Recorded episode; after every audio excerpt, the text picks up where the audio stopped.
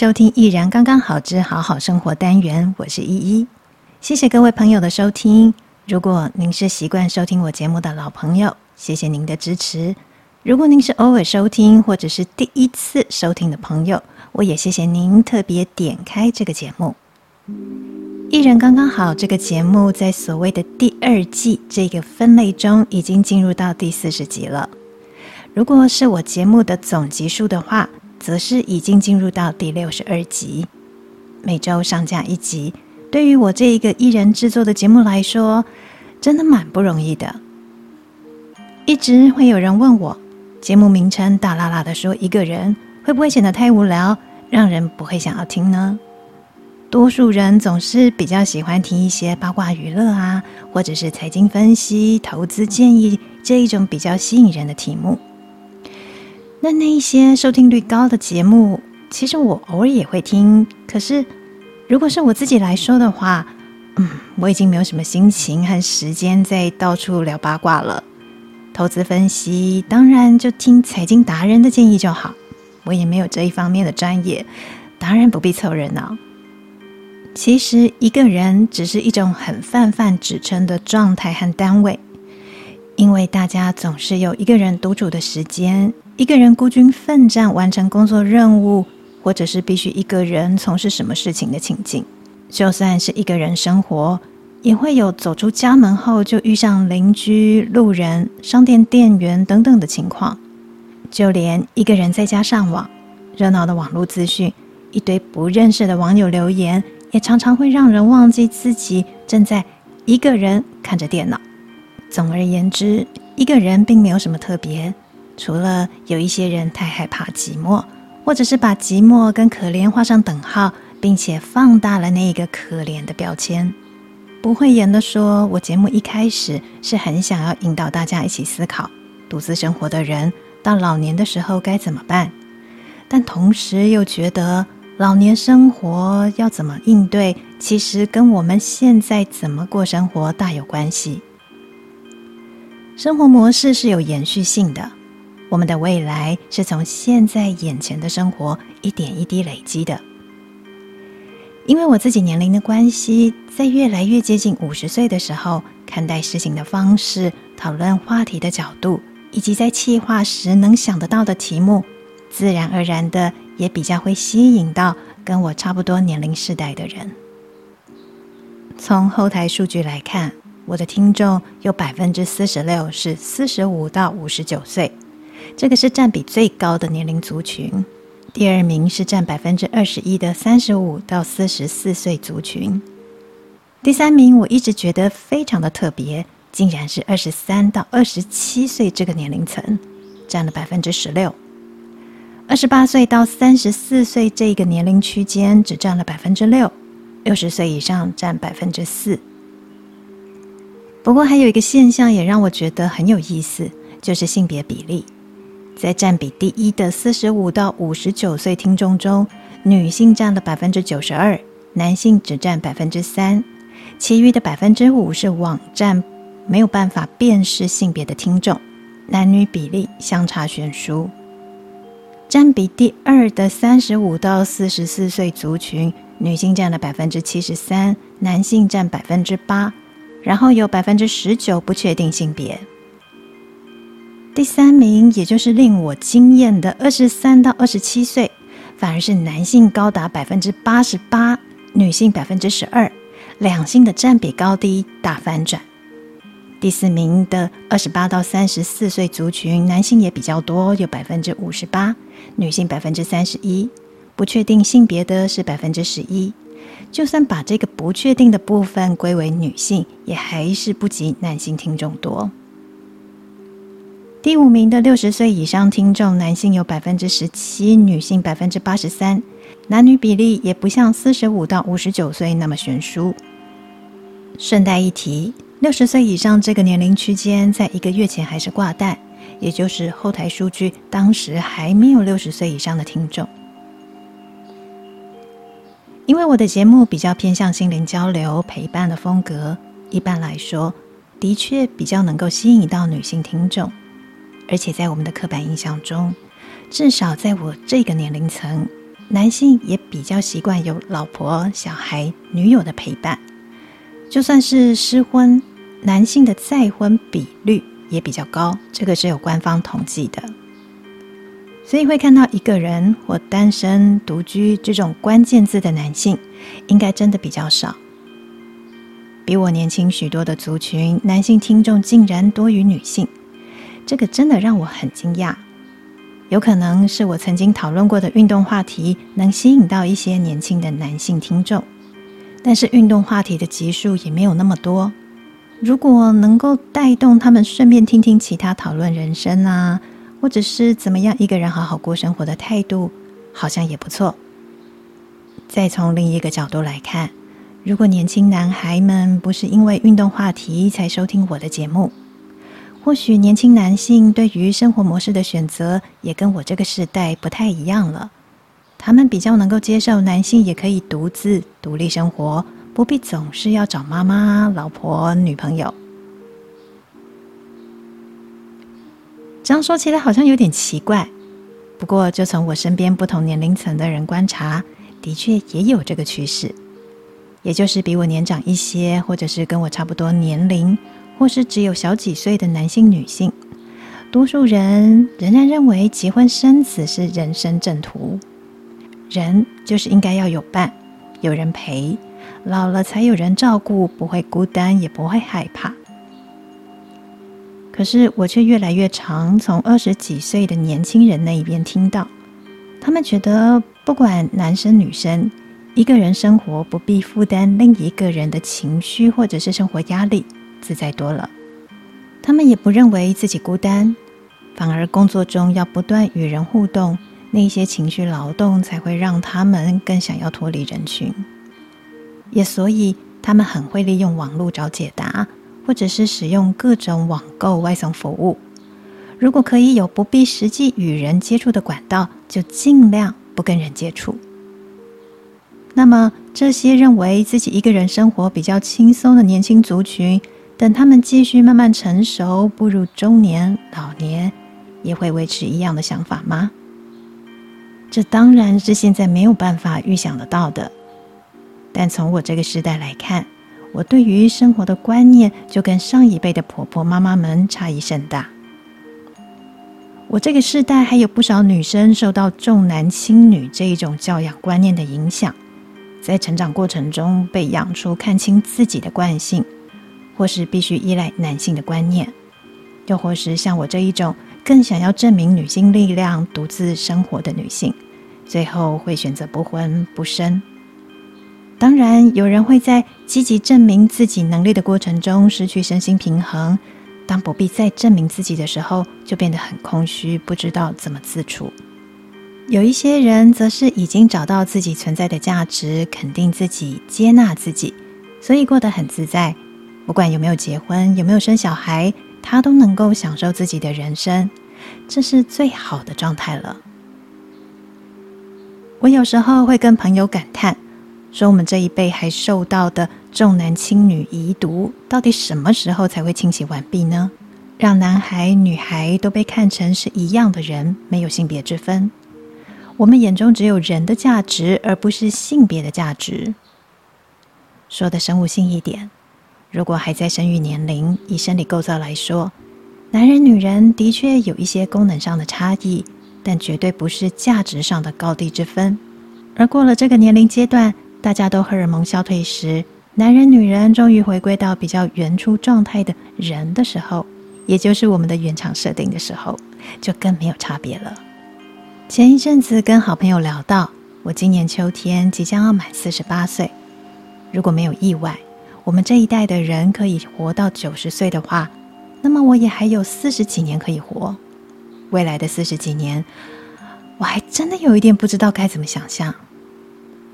往回看，我的前四十年，至少到上大学之前，是需要在家庭经济状况比较拮据的条件。以及沉重的联考压力之间，老老实实读书，没有什么娱乐，因为连一块钱的零用钱也没有。寒暑假也要去打工赚学费。高中同学们后来聊起来，以前下课后会去哪里玩，这部分的记忆，嗯，我几乎是空白的。上大学以后，虽然一样有经济负担，但是因为考上的是自己也没有什么兴趣的科系，加上住校，就决定把大部分的时间用在充分探索自我。不上课的时候，除了看书、练习写作、画画创作，就是常常自告奋勇做社团里的许多琐事，或者是接受社团学长姐的任务，又或者愿意接受挑战，担任社团干部，甚至全校型组织的干部。我在二十岁的时候，也对戏剧产生了莫大的兴趣，把当时浑身充满的年轻能量投入到学习戏剧表演。当时我参加的是校外的剧团表演班，一参加就是整整一年，甚至一年后的更多时间。每个礼拜都会有一天跟剧团朋友凑在一起，把我们的创意、用不完的精力汇集成许多好玩的事情。而我们也会在不同的肢体展现发声方式里面，发现自己不同的面貌。当这些过去被压抑的自己被开发了之后，在生活的其他面向，我们也过得很振奋。当时在剧团里认识的同学们，至今还有几个保持联络。虽然都在不同的领域发展，但这个维持了快三十年的友谊非常难得。我正式入职场成为上班族是二十五岁的事情了。当时硕士文凭还没有拿到，我因为有工作的需求，就先入职场工作了。前几份工作多数是在杂志社担任采访编辑，在菜鸟的时候，从行政编辑开始，学下标、编目录、校稿等等，后来很快的变成了文字记者。这样的工作形态非常的可以满足我学生时喜欢写文章以及充满好奇心的个性。但大多数的人到了三十岁，都会对生涯规划产生怀疑：我这样做对吗？我要继续吗？我只能如此吗？当时的我当然也不例外，因为几次采访，跟着其他的媒体前辈一起前往，听多了也看多了，他们在媒体渐渐走下坡的时候，如何跟现实妥协，也因此让外界看到媒体变得越来越没有公正立场。其实我那个时候也越来越常写广编稿。广编稿就是用写报道的方式介绍某一家公司、某个企业老板、某个知名人士、某个产品，甚至还有学校选举候选人。写广编稿，我从一开始的排斥，到后来越写越多，越写越麻木，写稿速度也越来越快。但是，扪心自问，我越来越不开心。过了三十岁以后，我转进企业工作，企业内的职场生态。如果你常常追剧，撇除掉那一些什么霸道总裁小资女谈恋爱，或者是企业二代每天都穿得很华丽，一脸僵硬的来上班，看看桌上没有几张纸的文件，就惊天动地的想要大干一场，或者是其实没什么东西好争夺的商场战争，也去除掉戏剧里面，尤其台湾戏剧那些过多的甘草人物，上班时间过多的八卦聊天。去除掉这一些不知所云的情节，很多血淋淋的斗争是真实存在的。毕竟人有动物在丛林或者是大草原求生的天性。你看动物频道里面那一些不同种类的野兽如何的弱肉强食，在人类世界也会发生，并不令人意外。三四年前，我担心自己被温水煮青蛙，与外面世界脱节，像人家说的向天借胆。并在四十几岁的时候离开大公司，放弃还不错的职位跟薪资，一个人跑出来闯荡。孤单、寂寞、焦虑是一定有的，因为你没有靠山，你只有自己。也在这一个当下，你必须把过去的自己打掉重练，不要再想你的年龄，不必缅怀自己过去的职位、年薪。世界很大，变化也很快。四十岁的你。跟二十岁的你，同样只是宇宙中的微尘，你们是一样的。有时候，我仿佛又会看到年轻时的自己，总是喜欢这里看一看，那里跟人聊一聊，这边尝试一下，那边学习一点东西，停不下来。当然，我偶尔还是会被关心我的朋友规劝，说我不应该放弃过往的资历，应该要去更大的单位当主管，不必像现在这么辛苦。老实说，就算以前我在当主管的时候，只要有空，我一定会跟伙伴们一起动手做事。这不只是让我可以更注意到细节，也可以让我不会跟现场脱节。更多时候，我也可以从年轻人身上学到新的工具和技巧。每每在挑战的情境里，我都可以感受到人跟人之间的平等，没有年龄的分别，也没有职级的分别。就像现在，我在提案接案的过程中，经常跟比较年轻的朋友互动。我的经验或许能让事情的推进有效率，但他们的新技术以及熟悉的流行行销语汇。这也是我需要不断不断学习和更新的。有一种关于时空的说法是打破过去线性的观点，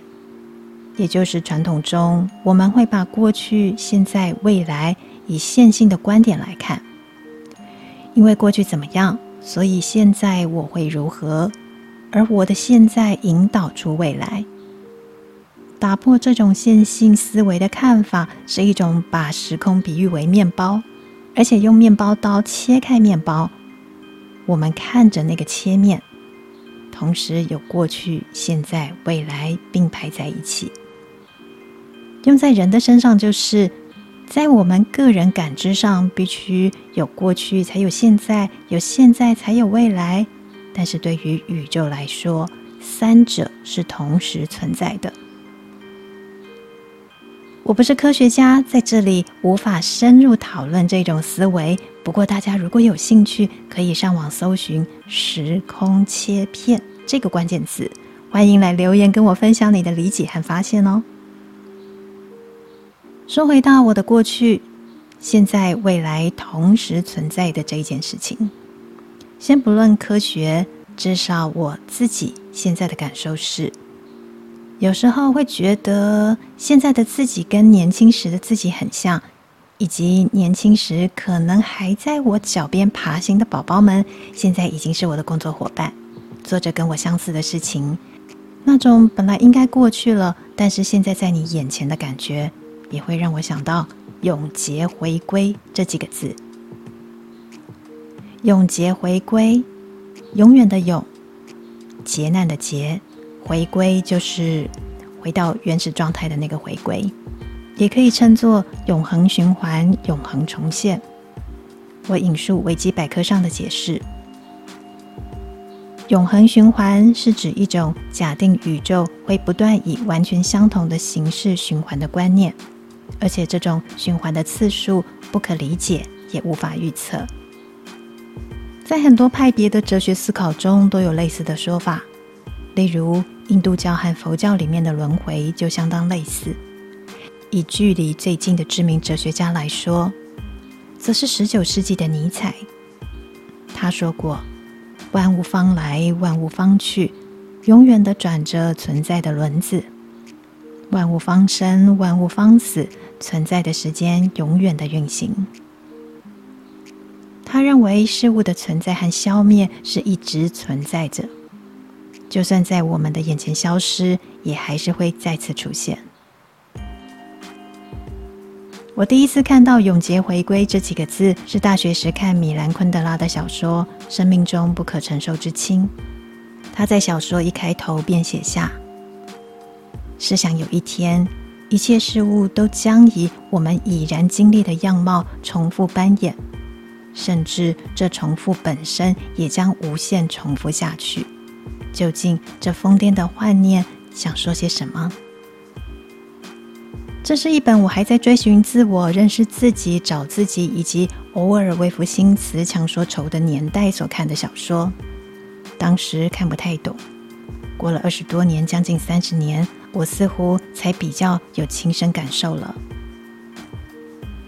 如果过了二十年、三十年，很多事情仍然会再来一遍。那么我的七十岁、八十岁还会再遭遇那一些类似的情况吗？如果以我经常想尝试新事物、接受新挑战的个性来看，那么到时候一个白发婆婆虽然体力不怎么好，但还是一直想要尝试新的事情和工作，那也是极有可能的。换句话说，四十七岁的我是二十七岁的我，也是七十七岁的我。讲到这里，我们也可以说，我们目前看到的老年人的生活模式，是他们这一个世代的时空切片。所以有很多的团体机构会一直带领他们唱很久以前的童谣，或者是童玩，复刻农村生活。而我们到老的时候会怎么样呢？有一些人说他们怕老，不喜欢老的时候变成现在看到的老人家。别担心，看看我们自己现在生活的样子，那可能就是我们未来的模样。又或者，这些担心的人，最后还是会自然而然的跟现在看到的老人家一样，永恒重复，永恒重现，永劫回归，反正都会发生，就让我们放下过多的抗拒吧。一人刚刚好，把自己的生活过好就很好。再次谢谢大家的支持，接下来我的节目会进入第三季。因为我最近工作比较忙，进入第三季之后会不定期更新，可是还是很希望大家可以继续收听，请按下您的订阅键，只要我有更新，你就可以马上看到最新集数显示在您账号的 Podcast 的首页。感谢大家，我们下次见。